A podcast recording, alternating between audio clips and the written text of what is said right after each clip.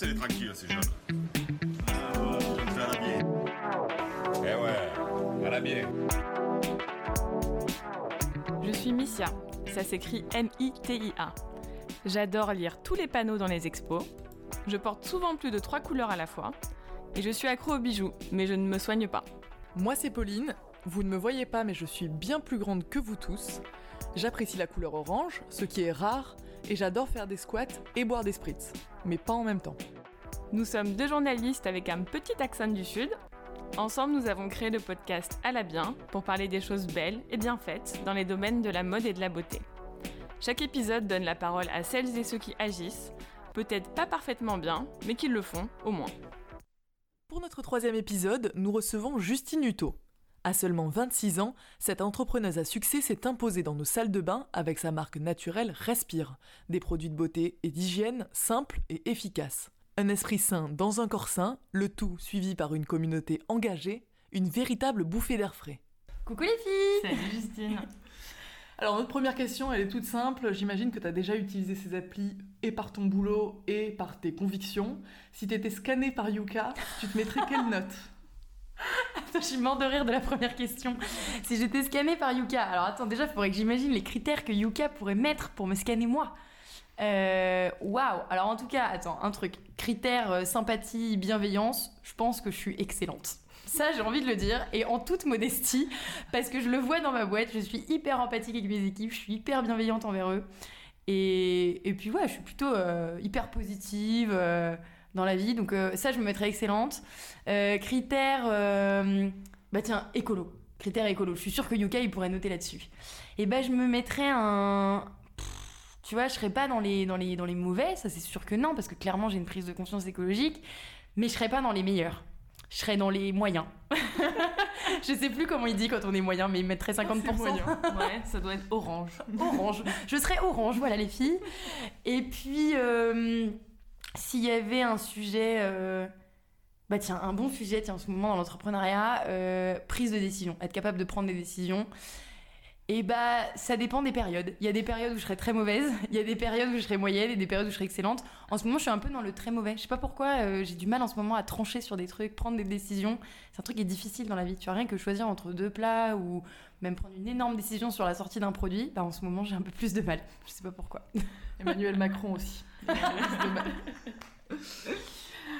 Mais du coup, euh, t'as pris quand même une grosse décision dans ta vie, ça a été un jour de lancer euh, Respire, Ouais. ta marque. Tes produits, ils ont quelle note Ah. Mes produits sont tous excellents.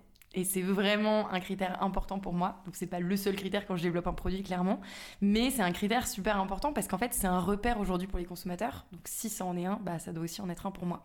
Et donc euh, on a été un peu les premiers, je pense chez Respire, à briefer des laboratoires parce qu'on n'a pas nos laboratoires à nous. On bosse avec des laboratoires externes. On a un peu été les premiers à leur dire dans le brief produit, il faut que le produit soit excellent sur Yuka. Et il y a plein de labos qui nous ont dit c'est quoi cette ligne dans le brief? Je c'est quoi ce cahier des charges? Alors on vous explique les applications. En fait, mais pour nous c'est de plus en plus important. Et c'est vrai que c'est difficile pour les labos de développer des produits qui sont excellents parce que enfin parce qu'ils n'avaient pas spécialement l'habitude. Mais aujourd'hui l'industrie cosmétique se développe tellement et, et en fait on est tous hyper euh, à cheval sur la consommation qu'on a, sur les produits qu'on met sur notre corps au quotidien. Et donc pour moi c'est super important qu'il n'y ait plus un seul ingrédient controversé dans nos formules, mais que ça aille même au-delà, que ce soit même tous les ingrédients qui sont quand même autorisés dans la réglementation, bah nous, s'ils sont controversés, on les met de côté. Clairement, on n'en veut pas. Et c'est cette recherche justement du produit euh, 100% clean, on va dire, qui t'a motivé à l'origine ou c'est complètement autre chose? C'est complètement ça. En fait, à la base euh, de, Respire, c'est vraiment. euh, je pense qu'en fait, je, je me, je me retrouve un peu. Enfin, dans, dans, dans ma génération, clairement, on est pas mal à se retrouver dans une espèce de d'indécision dans notre consommation, à plus trop comprendre euh, ce qu'on doit consommer au quotidien, plus comprendre vraiment les produits qui sont sur le marché, et même à remettre plein de choses en question. Et ça, je trouve que c'est vraiment euh, une génération qui est super intéressante et c'est génial qu'on soit maintenant à ce niveau-là, à être capable de, de remettre en question des choses qui sont établies depuis des années. Et nous, on vient un peu tout bouleverser parce qu'on on n'a pas envie de foutre la planète en l'air. Et donc moi, ça, a été vraiment ça euh, dans ma vie, l'envie en fait de consommer mieux, l'envie d'avoir une hygiène de vie euh, bah, beaucoup plus saine, l'envie du coup de faire plus de sport. Donc je me suis mise à fond dans la course à pied, l'envie de prendre beaucoup plus soin de moi. En fait, c'est simple, mais quand, on, quand je me suis mise au sport, je me suis rendu compte que mon corps, euh, enfin, je me suis rendu compte de la puissance de mon corps et de ce qui me permet de faire au quotidien. Euh, franchement, on peut parler de sport, mais on peut parler de rien que de cuisiner, rien que de se déplacer pour aller au taf, euh, rien que, j'en sais rien. Il y a tellement de trucs qu'on fait avec notre corps, les filles. Bon, on va pas rentrer dans tous les détails, mais voilà, c'est notre corps qui nous permet de le faire. Donc, voilà, il est hyper fragile aussi et il faut qu'on en prenne soin. Et moi, c'est vraiment ça qui a été un énorme déclic pour moi et où je me suis dit, en fait, j'ai envie de trouver une marque qui soit euh, qui fasse des, produits d'hygiène avec des compos qui sont super clean, mais aussi qui ait une communication super transparente. Et en fait, l'un ne va pas sans l'autre. Clairement, euh, quand on fait des compos clean, bah, si on n'en parle pas, bah, clairement, je suis désolée, mais personne ne le saura. Et donc, pour moi, la transparence, enfin la communication transparente, bah, je la retrouvais vraiment pas euh, chez les marques, ou alors beaucoup chez des marques qui finalement ne faisaient pas spécialement les choses bien. Donc ça a été vraiment ça ma motivation, c'est de me dire j'ai envie de créer une marque qui essaye au maximum de faire les choses bien. Parce qu'il y a une histoire perso derrière euh, ça? Alors un peu, c'est vrai qu'en fait, euh, quand je, me suis mise à courir à fond et, et euh, j'ai été un peu arrêtée dans mon élan, on m'a détecté une tumeur bénigne à la poitrine, donc c'est simple, plus je courais, plus je mettais des brassières qui serrent la poitrine, plus en fait je me suis rendu compte que j'avais euh, une douleur euh, à droite du sein, euh, sous les selles. Et là en fait je, bah, j'ai commencé à me toucher les seins. Hein. C'est, je pense que toute femme doit être capable de se toucher les seins, de se palper les seins. C'est clairement ça le terme pour voir si on a des grosseurs dedans. Et j'ai senti vraiment une boule. Alors des petites boules on peut en avoir de temps en temps, mais là c'était vraiment une boule. Genre vraiment je la sentais. Donc j'ai un peu paniqué. J'en avais parlé à mon copain, j'en avais parlé à mes parents. Et puis là ma mère me dit bon écoute il faut qu'on aille faire des examens. J'ai été faire des examens et en fait, c'était ce qu'on appelle un fibroadénome. Et donc, c'est une tumeur bénigne. Donc, c'est bénin, mais sur le moment, le médecin ne sait pas vraiment dire si c'est bénin ou pas. En fait, il dit il y a une tumeur. Euh, maintenant, il va falloir euh, checker dans 4 mois si ça a évolué et puis rechecker derrière. Moi, j'ai de la chance aujourd'hui, puis je touche du bois. En même temps que je vous parle, c'est bénin. Enfin, ma tumeur est bénigne, donc je ne l'ai pas fait enlever, je l'ai laissé. Mais le mot tumeur m'a quand même fait un énorme déclic euh, à ce moment-là où j'ai réalisé qu'en fait, euh, bah, c'est ça, on n'est pas euh, surhumaine et puis ça n'arrive pas qu'aux autres. Et en fait, il faut qu'on prenne soin de soi. Et même si on ne sait pas si ça vient de notre consommation, on ne sait pas d'où ça vient, en vrai, ça peut mettre les ondes des téléphones, on ne sait même plus ce qui pose problème euh, pour nous. Mais je pense qu'on peut chacun à notre échelle essayer de faire un peu plus attention à ce qu'on consomme, à commencer par faire attention à ce qu'on met sur notre corps au quotidien. Et donc, moi, l'histoire perso, ouais, c'est ce gros déclic et c'est ça qui m'a vraiment motivée à me lancer dans l'entrepreneuriat et, et à lancer Respire. Tu parlais euh, un peu de cet effet générationnel, euh, d'avoir envie de changement, euh, partagé quand même par tout un tas de personnes. Toi, tu es passé par le financement participatif. Ouais. pourquoi c'est la solution qu'on voit le plus souvent chez les jeunes entrepreneurs? Pourquoi ça plutôt que aller chercher des investisseurs? Alors pourquoi tout le monde le fait, ça je ne sais pas. Mais alors pourquoi on l'a fait, ça je peux, je peux répondre. Et en fait, aujourd'hui, ça répond aussi à la question pourquoi tout le monde le fait? C'est parce que à refaire, moi je le referai. Et aujourd'hui, je le conseille à tous les jeunes entrepreneurs. Parce que le crowdfunding, en fait, ça permet clairement trois choses. En fait, déjà, quand on travaille sur un projet, euh, bah, généralement, on n'a pas vraiment d'avis de personnes extérieures, à part nos proches, rapidement, enfin des gens à qui on peut en parler, mais on ne sait pas vraiment si ça va marcher finalement. Et donc, la première chose que ce crowdfunding permet, c'est de dévoiler notre projet avant même qu'il existe vraiment, qu'il soit vraiment lancé, et du coup, avoir les avis et retours euh, des consommateurs. Donc, en fait, euh, ça, ça permet simplement de savoir si ça va intéresser quelqu'un.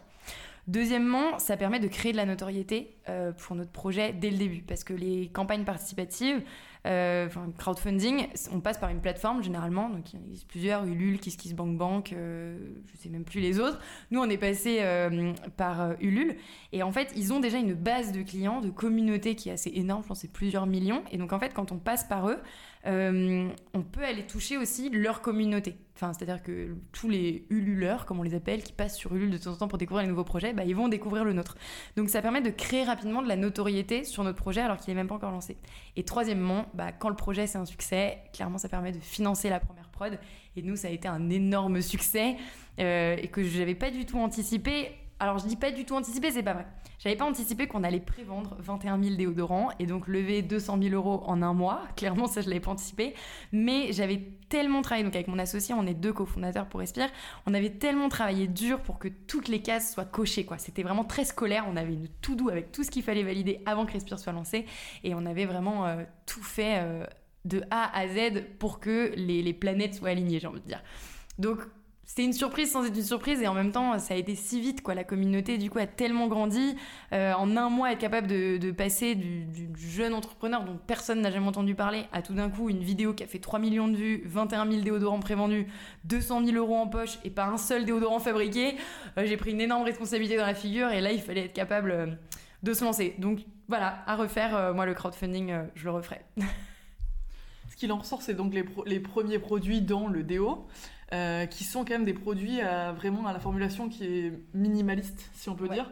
Ça, c'est un choix de ta part. Est-ce que c'est plus difficile de faire un produit avec quatre ingrédients ou c'est beaucoup plus facile dans les faits?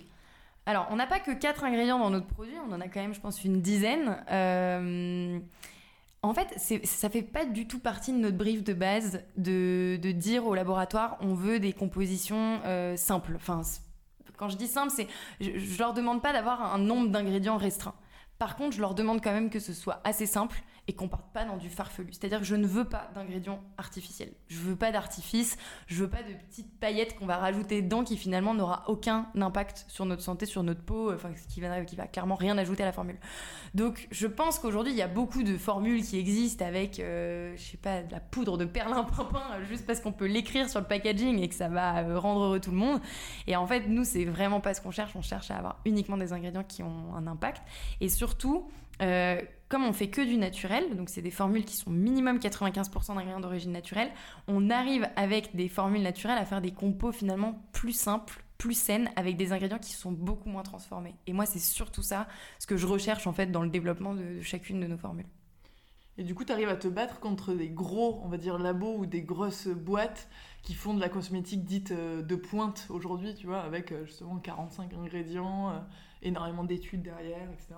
Alors me battre, c'est un grand mot, je sais pas si c'est un combat, mais en fait c'est plutôt un, un combat commun, j'ai envie de dire, nous, main dans la main avec les consommateurs et avec toutes les autres marques qui se lancent en ce moment. Euh, et j'ai envie de dire main dans la main, même avec les grands groupes, si eux, en fait, sont capables d'aller dans le bon sens. Et aujourd'hui, là où je suis hyper fière, c'est que Respire, on l'a lancé donc il y a deux ans, et que depuis, on a lancé une gamme solide avec des produits du coup qui sont zéro déchet, sans plastique.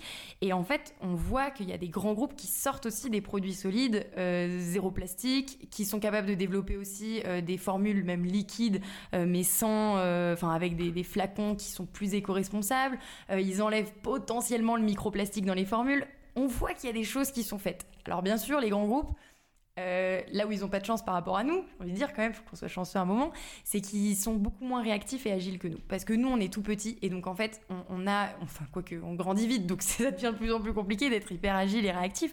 Mais quand on veut lancer un produit, on s'est fixé un objectif que c'est mini, enfin c'est, on essaye maximum 9 mois de développement pour pouvoir sortir le produit. Alors parfois on monte à un an, mais les grands groupes ça passe à 3 ans. Donc en fait le produit solide qui sort aujourd'hui, ça se trouve ça fait 3 ans qu'ils en parlent. Et donc du coup ils arrivent un peu après la bataille.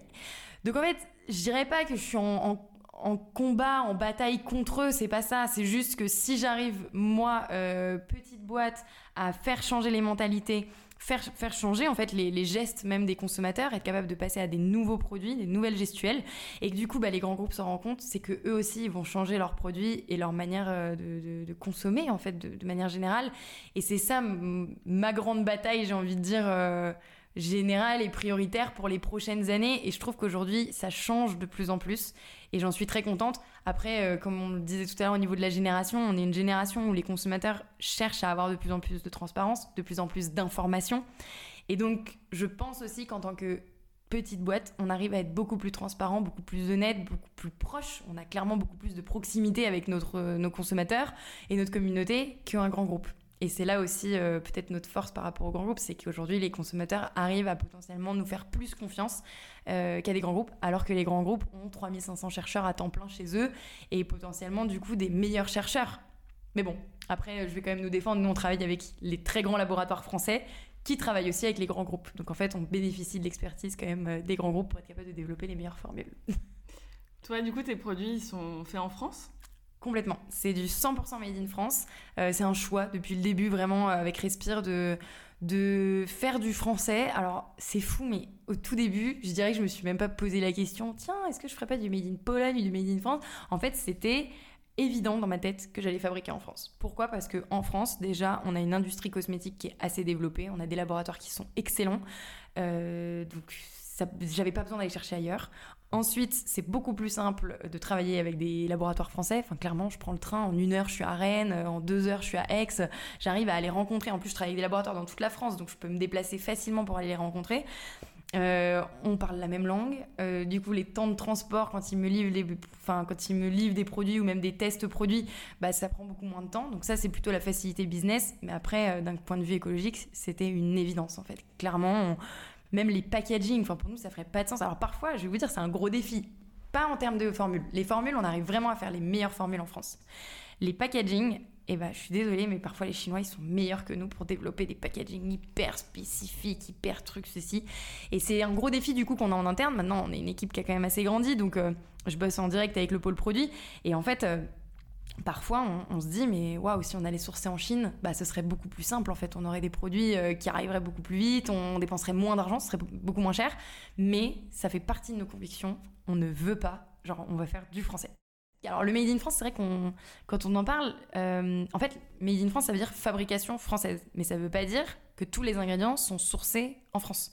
Et donc nous, on essaye vraiment d'aller euh, pousser ça pour aller sourcer un maximum d'ingrédients. On essaye, notre objectif, c'est qu'au moins 80% de nos ingrédients présents dans les formules soient français. Et, 20, et les 20% restants, du coup, européens. Et donc, c'est un gros travail qu'on fait pour aller vraiment pousser le Made in France au maximum qu'on puisse euh, pour que ce soit sourcé localement. Et du coup, ça a clairement un impact sur l'environnement. Enfin, il y a moins de transport, il y a moins de, modifications dans les ingrédients qui viennent de l'autre bout de la planète. Euh, et donc, ça fait partie de mes, mes convictions profondes depuis le début et je changerai pour rien au monde. On parle de ce Made in France, mais c'est aussi du coup la naturalité. Euh, ça convient pas forcément à tout le monde. Qu'est-ce que tu dis aux consommateurs qui te disent bah, moi je réagis mal à ça ou euh, euh, ça marche pas sur moi J'imagine que tu as eu des retours quand même comme ça. Comment on réagit à ça? Alors ces retours, je les ai eu principalement sur le déodorant. C'est vrai qu'en fait, dans toute notre gamme produits qu'on a, donc déo, dentifrice, savon, shampoing, voilà tous les produits un peu de la gamme de la routine hygiène, et le produit, clairement, euh, qui est le plus euh, tricky, j'ai envie de dire, enfin le moins placebo, c'est le déo. Enfin, le déo, si ça marche pas, ça pue. Hein. Donc, euh, on n'a pas trop le choix. Et en fait, au tout début, ça a été un vrai pari hein, de me lancer avec un premier, comme premier produit le déo. C'était vraiment que j'avais envie de pousser des portes, bousculer les codes et. Voilà, montrer à tout le monde qu'on était capable de développer un bon déodorant. Alors après, le déo reste notre premier produit lancé. Aujourd'hui, il s'avère qu'on a des retours excellents d'une partie de la communauté euh, qui ne peut plus se passer de ce déodorant. Et on a eu quand même des retours de personnes qui nous ont dit en effet, bah sur moi ça marche pas, voilà. Alors déjà, il y a une première réponse, c'est l'éducation à dire, bah oui, quand on passe de, de, formulation complètement synthétique, chimique à du naturel, le corps a un temps d'adaptation. Donc il va falloir persévérer, les gars. Je sais. Alors le confinement cette année a été la meilleure période pour persévérer sur le déo. faut être seul quand même chez soi. Ouais, faut être seul chez soi. C'est sûr que sinon le copain il va pas être content ou la copine, j'en sais rien, mais ils vont un peu faire la gueule. Euh, donc voilà, faut persévérer. Et après, la deuxième chose, c'est bah, nous, en fait, c'est notre devoir aussi d'être en retravail continu en fonction des retours de la communauté. Et donc, on a retravaillé euh, le produit, le déo. Donc là, il y a d'ailleurs une V2, je vous l'annonce, qui va sortir euh, début 2021. Donc j'en suis super contente. Et qui est déjà un peu plus efficace, je pense. en tout cas, on a vraiment travaillé cette formule-là. Elle va être certifiée bio. Ça, c'est une vraie fierté, parce que nos produits sont certifiés, mais il n'y avait pas la certification. Donc maintenant, on l'a. Et... Et au-delà de ça, on développe aussi une note galénique avec un format solide pour en fait expliquer déjà aux personnes que euh, le déodorant, ça, vraiment, ça dépend vraiment des types de peau. Tu parles de, cette expérience qui sont pas forcément toujours bonnes avec les produits clean, euh, avec euh, différentes formes et différentes formulations. toi, il n'y a pas que du respire dans ta salle de bain? Non. Quels sont tes, tes autres produits, clean ou moins clean, fétiches? Alors, mais, alors, je dis, il n'y a pas que du respire, mais en fait, de plus en plus, parce que vu qu'on a lancé beaucoup de produits, en fait, euh, je me suis, je suis moi-même passée à du naturel et du beaucoup plus éco-responsable avec euh, les, les, produits respire. Tu es ta première fan. Ouais, je pense que je suis ma première fan, ma première consommatrice, et heureusement, euh, parce que si moi-même j'utilisais pas les produits, bah, je les aurais pas lancés, et c'est ça, je pense, le, le, plus grand message qu'il faut avoir quand on est entrepreneur, si on n'est pas convaincu de nos produits, bah, vaut mieux pas les sortir. Et, et en fait, je suis, comme on développe beaucoup beaucoup de produits et que la communauté nous sollicite pour beaucoup de produits. Par exemple, euh, des produits qu'on nous demande tout le temps. C'est de la crème corps, du stick à lèvres, euh, de l'après-shampoing solide. Et donc, du coup, c'est des produits qu'on développe tout le temps, enfin qu'on est en train de développer et donc je passe mon temps à tester des formules. Donc aujourd'hui, si vous venez dans ma salle de bain, il y a tous les produits Respire et il y aura à côté plein de petits trucs sans nom dessus avec juste des espèces de petits pots, des petits papiers d'alu avec dedans enfermé un petit bout solide, euh, des petits pots de trucs. Enfin vraiment, c'est des espèces de petits échantillons tests de plein de labos différents que je teste tout le temps. Euh, mon copain n'en peut plus, genre la salle de bain est remplie d'échantillons de produits. Mais en fait, c'est ça aussi, c'est que je dois tester plein de produits. Alors sinon, les autres marques. Euh, il y a une marque que j'aime bien qui s'appelle Paille, P-A-I, euh, qui fait des huiles. Euh, des huiles nettoyantes, huile corps, huile visage. Donc celle-ci, je l'aime bien. Alors j'ai pas beaucoup de produits, mais je sais qu'elle en fait partie. Qu'est-ce que j'ai d'autre? Même dans le make-up, tu vois, ouais. des clean dans le make-up, c'est parce que c'est super difficile. Le make-up, c'est super difficile, on va se le dire. Il y a une marque que j'aime bien, c'est Couleur Caramel. Euh, qui a la plupart de ces produits qui sont bio. Et donc, euh, j'utilise pas mal euh, dans ma source de toilette, j'ai pas mal de produits couleur caramel. Et après, pour être totalement transparente avec vous, j'ai pas que des marques naturelles et bio. En fait, j'ai aussi des marques où parfois c'est très difficile. Si j'ai pas trouvé une bonne alternative naturelle ou bio, bah clairement j'ai pas fait j'ai pas passé le cap. Donc j'ai une bébé crème d'Ecléor que j'adore. Euh, je vous avoue que je l'ai pas scanné, donc je sais pas exactement ce qu'il y a dedans. Donc vous voyez, même moi qui suis une maniaque des formules, je n'ai pas scanné cette crème-là. Euh, je ne sais pas si je vous la recommande ou pas. Bon, en tout tu cas, es humaine euh, après tout. Voilà, je suis humaine après tout, clairement. Non, mais personne n'est parfait, on va se le dire. Et qu'est-ce que j'ai d'autre? Ah, j'ai mon mascara. c'est une marque d'un grand groupe. Est-ce que je vais dire le nom? Je sais pas. Bip La marque Bip, mais le mascara, j'arrive pas à m'en passer. Voilà. Alors, comment on recycle les produits de beauté, les tiens, mais aussi les autres, pour les gens qui n'ont pas ces codes-là? Euh, Comment on peut les conseiller, tu vois? Qu'est-ce qui se met où? Euh, Dans quelle poubelle, etc.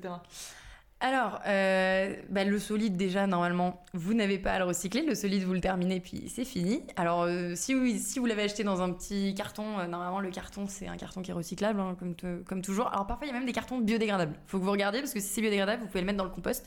Si c'est recyclable, vous le mettez dans la poubelle jaune. Euh, je pense qu'elles sont toutes jaunes. Peut-être que dans les autres villes, elles sont pas jaunes, mais c'est la poubelle de recyclage.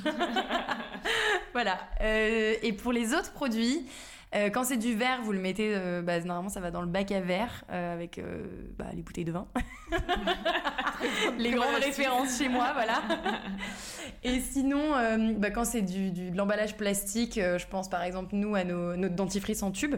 Euh, d'ailleurs, on sort le dentifrice solide aussi, mais donc le dentifrice en tube, euh, c'est que des. En fait, nous, quand on a euh, des, produits qui sont en, liquide, et donc forcément, on est obligé d'avoir un packaging, tous nos packagings sont recyclés et recyclables, et donc dans ce cas-là, vous les mettez tous dans la poubelle jaune. Et en fait, ça, vous retournez votre petit produit, et ce que vous faites, c'est que vous regardez, il y a des petits pictos.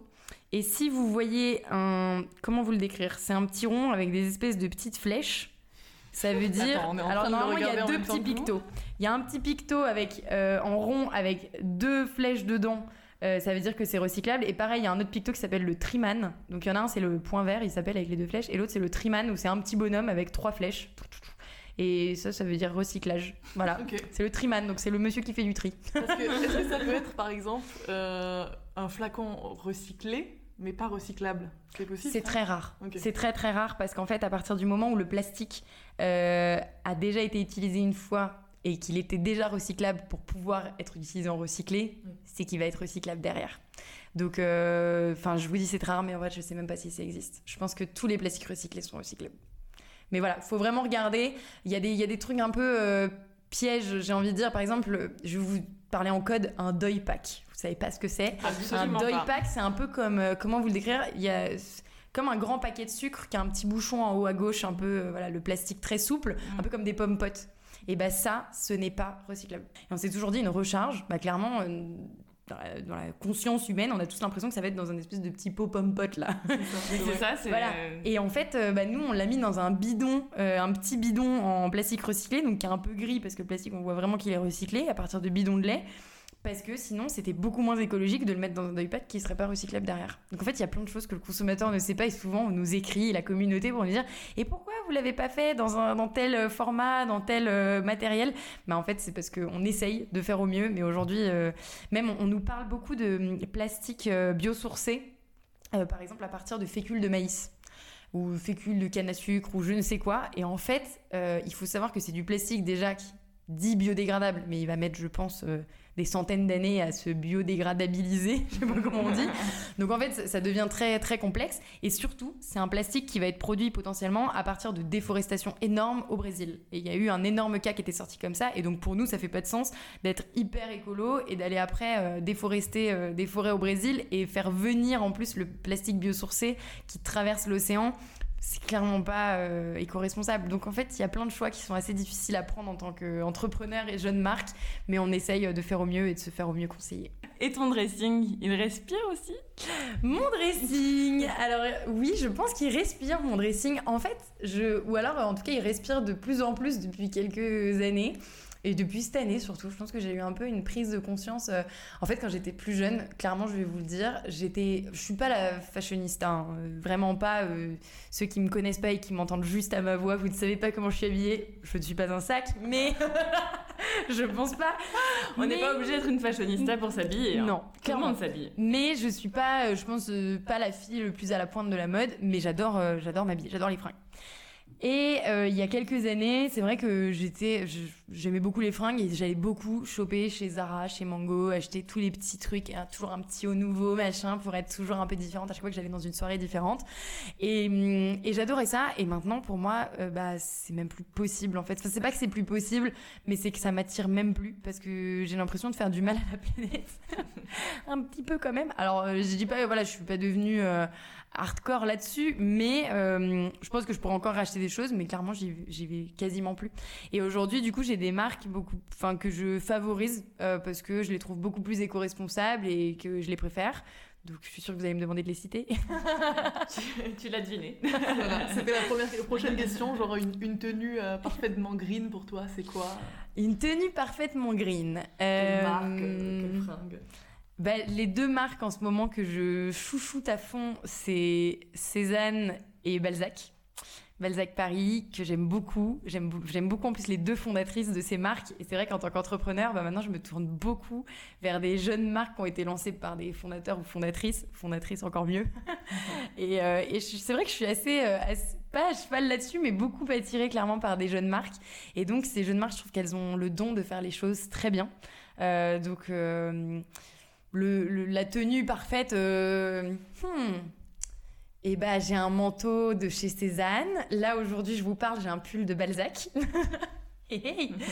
Euh, bon en dessous j'ai toujours des petits t-shirts, euh, petits bateaux, des petits trucs. ça c'est plus mes t-shirts. je pense que les t-shirts on les jette jamais. Hein. Ça se met toujours des t-shirts, des débardeurs, des trucs qui se mettent sous les pulls. et mon jean, moi je suis tout le temps en jean. Bah là c'est un jean de la marque Le Pantalon. Je sais pas si vous connaissez. Voilà c'est euh, une marque aussi française plutôt cool. Et mes petites baskets, je suis toujours en basket. Clairement, euh, je pense que je suis l'entrepreneur en basket.